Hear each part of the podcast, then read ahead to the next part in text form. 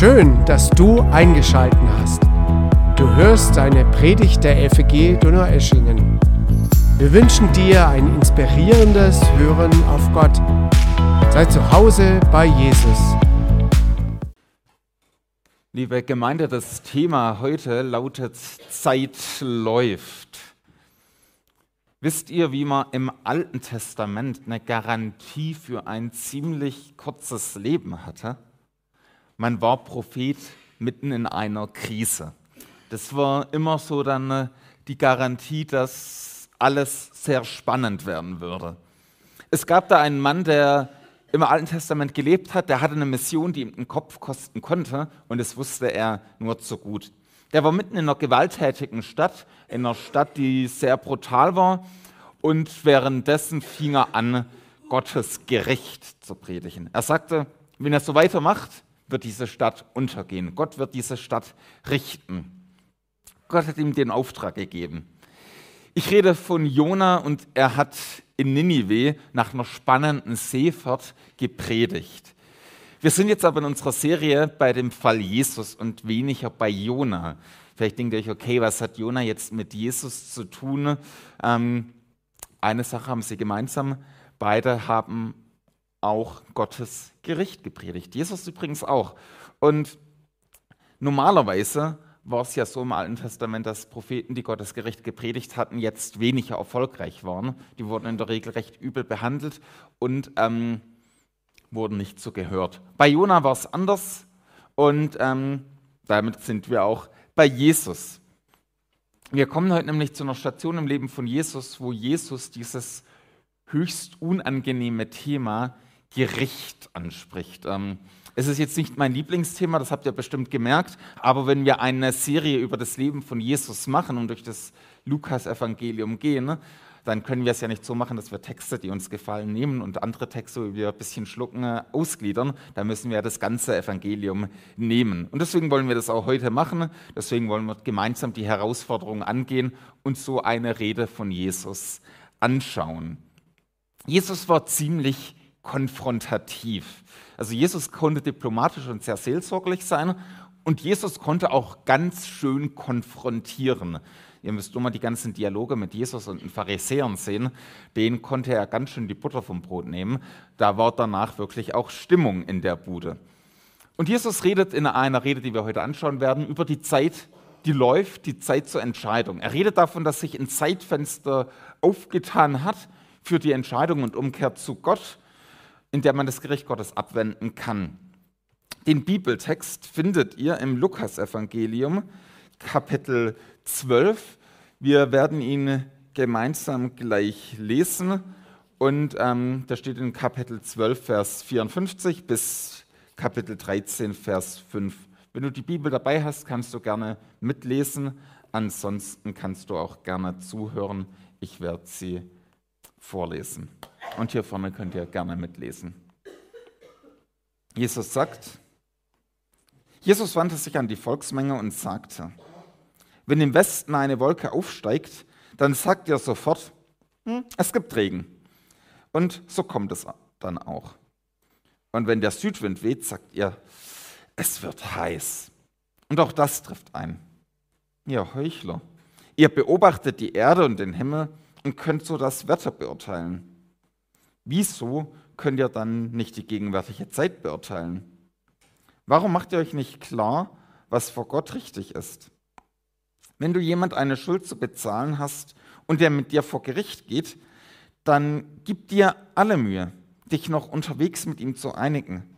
Sonst schleppt er dich vor den Richter und der Richter übergibt dich den Vollzugsbeamten und der Vollzugsbeamte wirft dich ins Gefängnis. Ich sage dir, du wirst dort nicht herauskommen, bevor du alles bis auf den letzten Hehler bezahlt hast. Zu dieser Zeit kamen einige Leute zu Jesus und berichteten ihn von den Galiläern, die Pilatus am Altar umbringen ließ und deren Blut sich auf diese Weise mit den Opfertieren vermischte. Da sagte Jesus zu ihnen, meint ihr, diese Leute seien größere Sünder gewesen als alle übrigen Galiläer, weil so etwas Schreckliches mit ihnen geschehen ist? Nein, ich sage euch, wenn ihr nicht umkehrt, werdet ihr alle genauso umkommen. Oder denkt an jene 18 Menschen, die beim Einsturz des Turms von Shiloach den Tod fanden. Meint ihr, ihre Schuld sei größer gewesen als die aller anderen Einwohner Jerusalems? Nein, ich sage euch, wenn ihr nicht umkehrt, werdet ihr alle ebenso umkommen.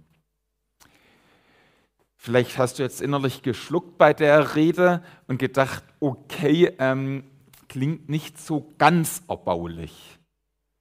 Dann äh, weißt du, wie es auch mir ungefähr ging. Ähm, es ist eine lange und eine herausfordernde Predigt von Jesus, eine lange und herausfordernde Rede. Wir wollen uns dieser Rede annähern in drei Teilen. Wir werden das so machen, dass wir die ersten beiden Teile recht kurz behandeln. Jesus ruft darin auf, dass das Volk die Zeit zur Umkehr erkennen soll und mit Gott Frieden zu schließen, solange es noch Zeit ist. Und der dritte Punkt, die Warnung vor dem Timeout, schauen wir uns danach ein bisschen länger an. Der erste Punkt ist, erkenne die Zeit zur Umkehr. Ich nehme euch jetzt mal mit in Europa. Europa vor etwas mehr als 100 Jahren. Da waren fünf konkurrierende Großmächte, die hatten alle militärische Power, die waren alle stolze Nationen, die wussten alle, was sie wollten.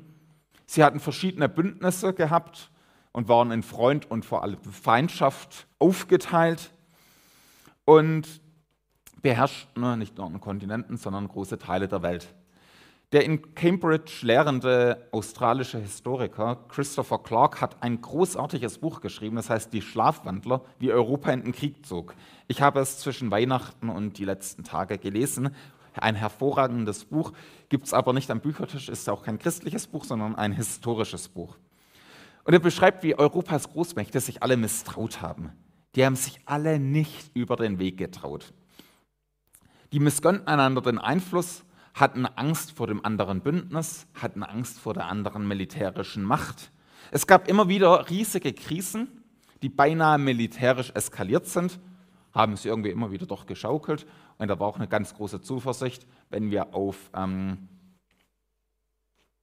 sagen wir mal, auf Macho machen und so stark auftreten, dann schaffen wir das schon. Die anderen knicken da ein. Da kommt nichts, das ist alles harmlos. Wir haben es im Griff. Ja, dann gab es das Jahr 1914. Die Bündnisse waren so verflochten, dass aus einer kleinen Krise ein riesen Flächenbrand entstehen konnte. Das Attentat von Sarajevo kennt ihr ja noch aus dem Schulunterricht. Ähm,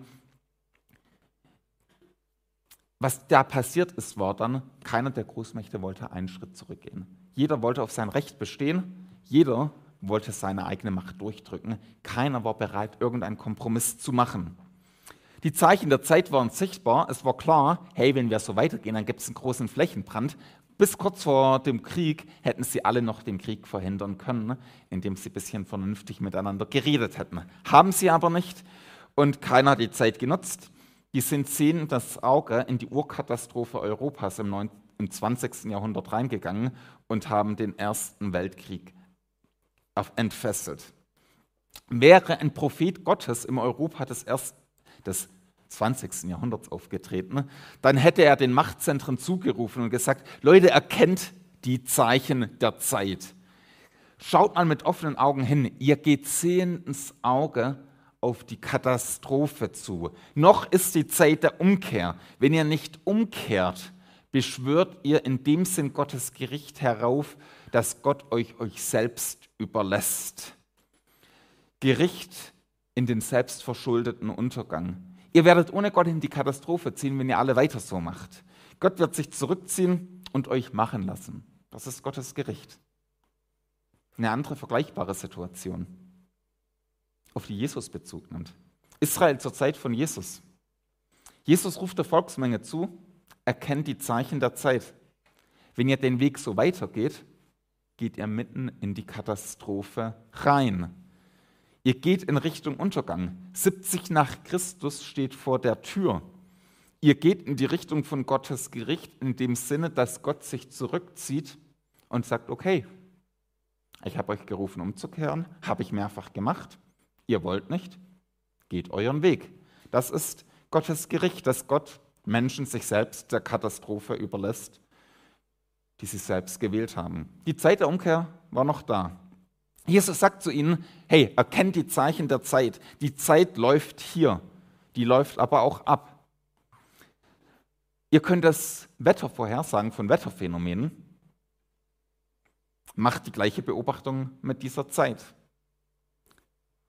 Das gilt übrigens nicht nur für politische Sachen oder ähm, von ganzen Ländern. Das sagt Jesus auch für die persönliche Beziehung.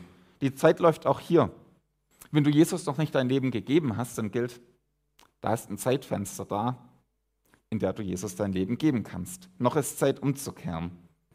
Und damit sind wir bei dem zweiten Punkt, den Jesus anspricht. Nutze die Zeit zur Umkehr. Jesus benutzt hier in dem Bibeltext einen Vergleich, um das zu verdeutlichen. Der sagt, nutze die Zeit zur Umkehr, solange sie noch läuft. Also bei einem Rechtsstreit, wenn du mit jemand vor Gericht gehst und du ziemlich klar Unrecht hast, du wärst nicht sonderlich gut beraten, wenn du denkst, ja gut, ist halt so, lassen wir alles mal auf uns zukommen. Nee, in dem Fall wäre das Allerbeste zu sagen, hey, einigt euch gütlich. Geht zu dem hin, der dich verklagt und einigt dich mit ihm. Versucht eine gute Einigung irgendwie außergerichtlich hinzubekommen. Jesus sagt damit, hey, schließ Frieden mit Gott, bevor du vor Gott als deinem Richter stehst. Nutze die Zeit. Es gibt eine Zeit, da ist eine Umkehr nicht mehr möglich. Eine Zeit, in der das Gericht nicht mehr abgewendet werden kann. Das sogenannte Point of No Return. Bei unserem Seelenheil ist der Punkt dann erreicht, wenn wir tot sind. Also wenn ich tot bin, kann ich mich nicht mehr bekehren. Wenn ich in diesem Leben, wenn ich in diesem Leben Jesus nicht als Herr aufgenommen habe, wenn ich in diesem Leben nicht Jesus mein Leben gegeben habe, ich kann es in der Ewigkeit nicht mehr tun. So gern ich das auch hätte, die Bibel kennt das nicht.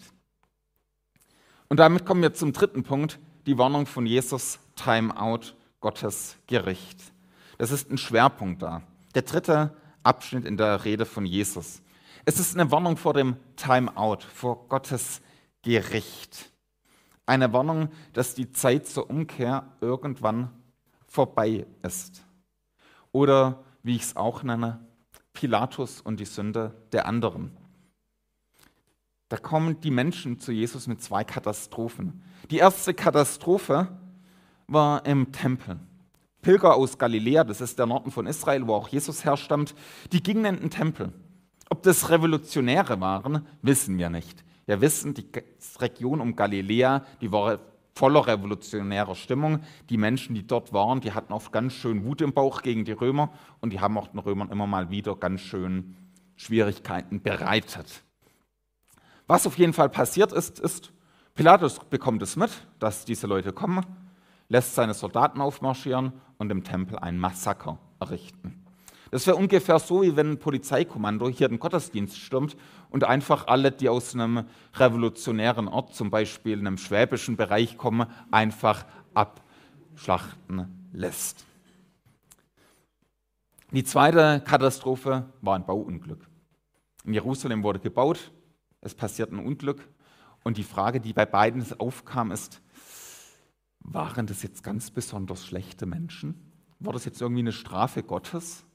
Das ist so eine Frage, die aufgekommen ist. Und damit kommen sie zu Jesus. Die Frage steht im Raum und die wird Jesus gestellt. Damit schwingt noch mit, das ist ja denen passiert. Aber uns kann das ja nicht passieren. Wir sind ja so tolle Leute. Wir sind ja so fromm. Bei uns ist ja alles gut. Die müssen bestimmt was ganz Böses getan haben, dass sowas passiert. Also weit, weit weg. Und die Antwort von Jesus ist, meint ihr, dass diese Galiläer vor allen Galiläern Sünder waren, weil sie dies erlitten haben? Nein, sage ich euch, sondern wenn ihr nicht Buße tut, werdet ihr alle ebenso umkommen. Jesus sagt, hey, es ist nicht deine Aufgabe, das Schicksal von anderen Menschen zu beurteilen. Nicht dein Job. Geht dich am Ende wenig an. Jesus sagt zu ihm, es ist nicht dein Job zu gucken, ob das Unglück, das jemand trifft, ein Gericht Gottes war. Nicht dein Job. Dein Job ist, schau auf dich selbst achte auf dich selbst, damit hast du jede Menge zu tun. Schau drauf, ob du Frieden mit Gott hast. Jesus warnt also jeden Einzelnen und gleichzeitig das Volk als Ganzes. Er sagt zu jedem Einzelnen, schau drauf, wie deine Beziehung zu Gott ist und zu jedem Volk, zu jedem Land, schau drauf, wie ihr zu Gott steht. Er hat es dem Volk Israel gesagt, als sie vor ihm standen. Sie standen im Begriff, Jesus abzulehnen, Jesus als Retter zu verwerfen und stattdessen möchte gern Messias später ähm, anzunehmen. Den sind sie später nachgelaufen und haben Jesus gekreuzigt. Die Folge war davon, sie sind möchte gern Messias hinterhergelaufen, die haben die Revolution gegen die Römer versucht und die Römer haben diesen Aufstand in ihrer brutalen Art niedergeschlagen. Es war ein selbstgewählter Weg in Gottes Gericht. Weil der Weg Gottes verlassen wurde, wurde der eigene Weg gewählt und der eigene Weg führte in den Untergang. Es war ein Weg raus aus Gottes Schutz hinein in Gottes Gericht.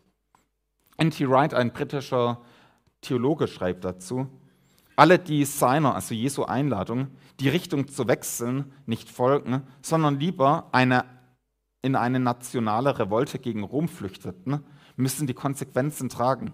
Wer zum Schwert greift, wird durch das Schwert sterben.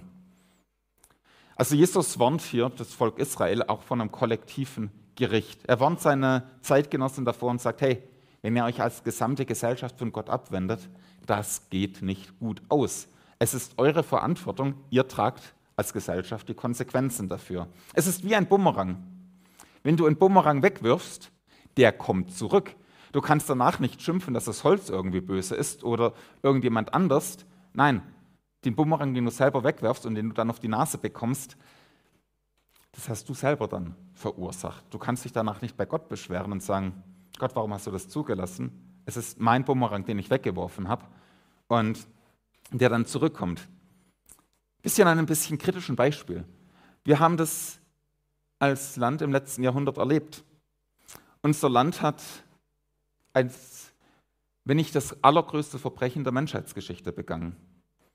Unser Land hat einen Krieg gegen Gottes Volk, die Juden, geführt und Millionen Juden ermordet.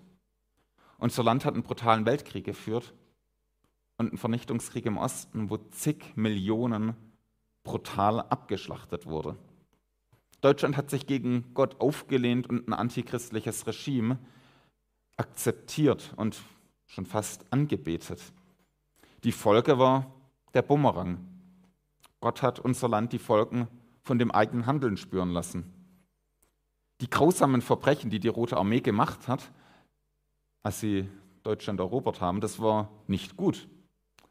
Es war aber die Folge davon, dass unser Land diesen Weg gegangen ist und diese Verbrechen begangen hat. Es war ein Bumerang, der zurückgekommen ist. Wenn Gottes Wege verlassen werden, wird auch Gottes Schutz verlassen. Wenn ein Volk komplett von Gott weggeht, dann zieht es sich selbst Gottes Gericht zu. Und unser Land hat es dann auch kollektiv erfahren. Das sind Schuldige und Unschuldige daran kaputt gegangen. Aber es war nicht Gott, der es verschuldet hat, sondern es waren die Menschen, es war unser Land, wo es verschuldet hat. Es gibt aber auch nicht nur diese kollektive Dimension, es gibt auch die persönliche Dimension. Jesus warnt hier damit auch nicht nur vor dem Weg der Gesellschaft in den Untergang, sondern Jesus warnt davor auch jeden Einzelnen. Er warnt vor dem jüngsten Gericht. Ich und du, wir werden alle sterben. Keiner von uns lebt ewig. Der Tod ist todsicher. Und es ist nicht meine Sache, das Leben von anderen zu richten. Jesus sagt, schaut auf euch selber schaut darauf, dass ihr umkehrt. Mein Job ist es, zu schauen, bin ich zu Gott umgekehrt? Habe ich Frieden mit Gott? Ich muss mich nicht mit anderen vergleichen. Ich muss nicht darauf gucken, ob mein Nachbar, mein Bruder, Freunde die schlimmeren Sünder sind als ich. Jesus sagt, hey, nicht eure Sache. Schaut auf euch selbst, schaut, dass ihr umkehrt. Denn keiner von uns ist ohne Sünde. Und mit unserer Sünde haben wir an Gottes Gericht keine Chance.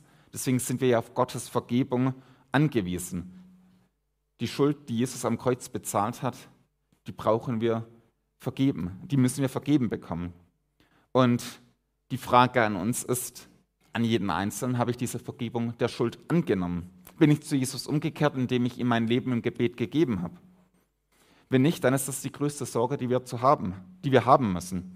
Wir brauchen diesen Friedensschluss mit Jesus, eine Kapitulation am Kreuz.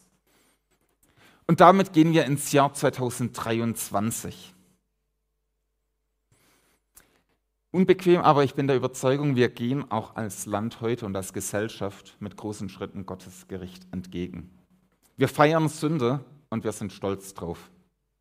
Wir haben vergessen als Land, dass wir Gott vergessen haben. Uns sind Gottes Gebote als Land egal geworden. Wir fragen uns oft selbstgerecht, was ist mit den anderen Ländern? Hey, was ist mit den ganzen Ländern, die viel schlimmer sind als wir? Was ist mit Russland? Die führen Krieg. Was ist mit China? Die haben Konzentrationslager, in denen sie aber tausend, wenn nicht gar Millionen Menschen einsperren. Was ist mit Katar, ein Sklavenhalterstaat? Die Aussage von Jesus ist, schaut auf euch selbst. Jesus sagt, nein, sage ich euch, wenn ihr nicht umkehrt, werdet ihr alle genauso umkehren. Und wir häufen uns auch als Deutschland ganz schön viel Schuld an. Hey, unser Land lässt Küken schützen, die noch nicht geschlüpft sind, weil sie Schmerzen empfinden. Bei Kindern im Mutterleib spielt das keine Rolle. Die werden im Mutterleib ermordet. Wir tolerieren Sklaverei und Vergewaltigung und nennen es Prostitution und Sexarbeit. Wir lassen Armut zu und nennen es Wettbewerb. Wir fördern die Entwürdigung vom menschlichen Körper und nennen es freie Liebe und Unverklemmtheit. Wir drängen Gott aus dem öffentlichen Leben raus, wir nennen es Aufklärung. Unser Land fördert eine Kultur der Gottlosigkeit und wir sind irgendwie auch noch als Land stolz drauf. Das Einzige, was wir hier beten können, ist, Herr, erbarm dich über unser Land. Und es ist leider auch nicht der Fall, dass christliche Gemeinden und Kirchen in Deutschland so viel besser sind. Es ist auch nicht so, dass alle Freikirchen nicht gerichtsreif sind. Auch Freikirchen gehen Gottes Gericht entgegen. Wenn die Bibel nicht unser Fundament ist, dann ist Jesus nur schwer unser Herr. Wie sieht es damit aus? Wir schauen schnell auf die Bibelkritik in Landeskirchen und wir sagen mit Ulrich Parzani zu Recht, die Bibelkritik ist der Krebsschaden der Kirche. Stimmt. Was wir oft vergessen ist, viele Freikirchen sind auf dem gleichen Weg. Die Bibel wird nicht als das vollkommen inspirierte Wort Gottes angesehen. Auch Freikirchen haben angefangen, Gottes Offenbarung an uns herabzusetzen und mit eigenen Vorstellung Gottes Wort auszuhebeln. Auch Freikirchen sind auf dem Weg weg von Gott. Der Gründer der Heilsarmee, William Booth, schreibt, ich bin der Überzeugung, dass die größten Gefahren, die dem kommenden Jahrhundert bevorstehen, folgende sind. Eine Religion ohne den Heiligen Geist, eine Christenheit ohne Christus, eine Vergebung ohne Buße, eine Erlösung ohne Wiedergeburt eine Politik ohne Gott und ein Himmel ohne Hölle. Sind wir Freikirchen davor sicher? Um es von mir zu sagen, ich bin aus voller Überzeugung Freikirchler, mit Herz und Seele. Ich bin aus voller Überzeugung FEGler, weil ich keinen besseren Gemeindebund als unseren Bund kenne. Da bin ich so ein bisschen FEG-patriotisch. Ähm, was ich trotzdem sagen muss, ist, all das, was wir haben, ist kein, auf keine Garantie, dass Gottes Geschichte mit uns als Bund und Gemeinde weitergeht. Wenn wir eine gottesfürchtige Vergangenheit haben, bedeutet das nicht, dass die Zukunft genauso gut sein wird. Es garantiert keine gesegnete Zukunft. Wir können uns auch nicht auf Erweckungsgeschichten auf Generationen vor uns ausruhen. Eine Gemeinde, die einmal lebendig war und eine Erweckung erlebt hat und das Fundament der Bibel verlässt, hat keine Garantie, dass es weitergeht. Zur Zeit von Jesus haben viele das Argument gebracht, hey, wir sind doch Söhne Abrahams, wir sind Nachkommen Abrahams, wir haben die Verheißung. Die Antwort darauf war, Gott kann aus den Steinen dem Abraham Nachkommen erwecken, die Verheißung geht sowieso weiter. Wenn wir Freikirchen uns von Gottes Weg abwenden, wenn wir die Bibel nicht mehr als Wort Gottes sehen, wenn sie nicht mehr verbindliche Grundlage für Glauben und Leben ist, dann gehen wir auch als Freikirchen dem Gericht Gottes und den selbstgewählten Untergang entgegen. Übrigens, Gottes Erfolgsgeschichte wird weitergehen, aber dann halt mit anderen, auf anderen Straßen, auf anderen Wegen. Gott findet seine Wege. Klingt jetzt alles etwas pessimistisch und deprimierend. Damit will ich aber nicht enden, weil es gibt eine Alternative zum geistlichen Untergang und zum Gericht Gottes. Die Alternative ist entscheidend und heißt Umkehr zurück zu Gott. Das ist das, worauf Jesus abzielt. Jesus ruft zur Umkehr auf uns als Gesellschaft, uns als Christen in Deutschland, als Kirchen und Gemeinden und jeden einzelnen Menschen. Ich bin der Überzeugung, wir brauchen ein neues Erwachen. Ihr Lieben, ich sehne mich nach dem, was wir Erweckung nennen. Einen neuen Aufbruch zu Gott hin. Erweckung beginnt aber nicht damit, dass wir ein neues Programm aufsetzen. Erweckung beginnt nicht damit, dass wir die perfekten Formulierungen finden. Erweckung beginnt nicht mit Professionalität und mit guten Ideen. Erweckung beginnt damit, dass Gottes Volk auf die Knie geht und von den Sünden umkehrt. Dass Gottes Nachfolger ihre Lieblingsgötzen opfert und vor Gott aufräumend Erweckung fängt mit einer Umkehr an, mit einer Umkehr zurück zu Gott, mit einer neuen Hinwendung zu Gott. Und wir brauchen als Christenheit in unserem Land dieses neue Erwachen. Wir brauchen diese Liebe, die nur Gott in unser Herz reinfüllen kann. Was wir brauchen, das ist eine Generation von begeisterten Jesus-Nachfolgern. Wir brauchen eine Generation, die von Jesus gepackt ist, von jedem Alter. Was wir brauchen, das sind Christen, die auf ihren Knien kämpfen, die darauf kämpfen und vor Gott ringen, dass ihre Mitmenschen Jesus kennenlernen.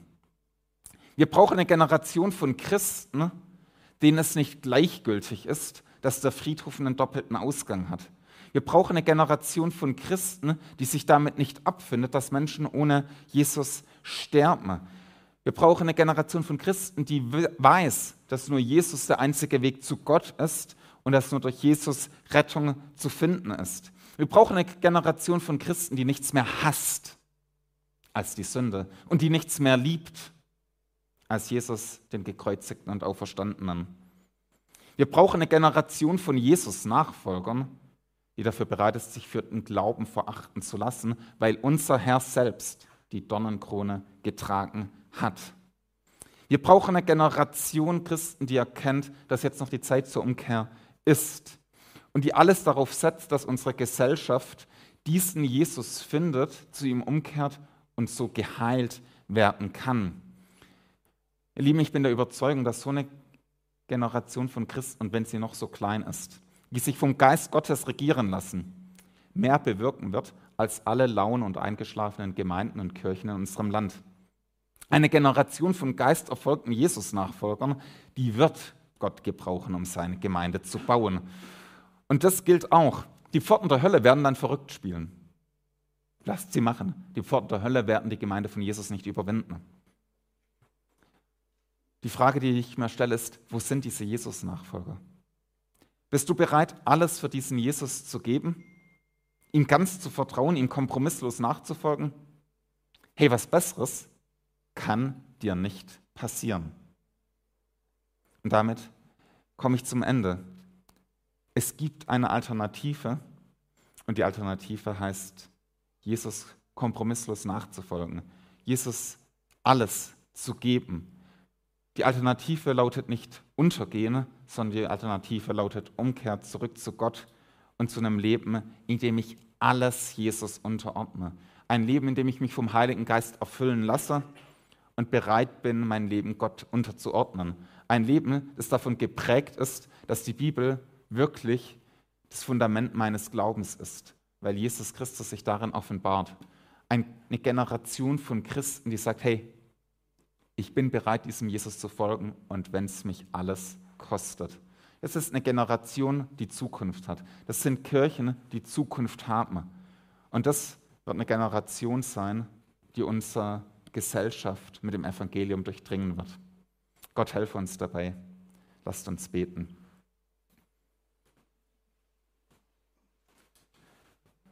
Jesus, du redest uns durch dein Wort. Du konfrontierst uns und du bist manchmal ganz schön herausfordernd mit deiner Ansprache an uns, Herr.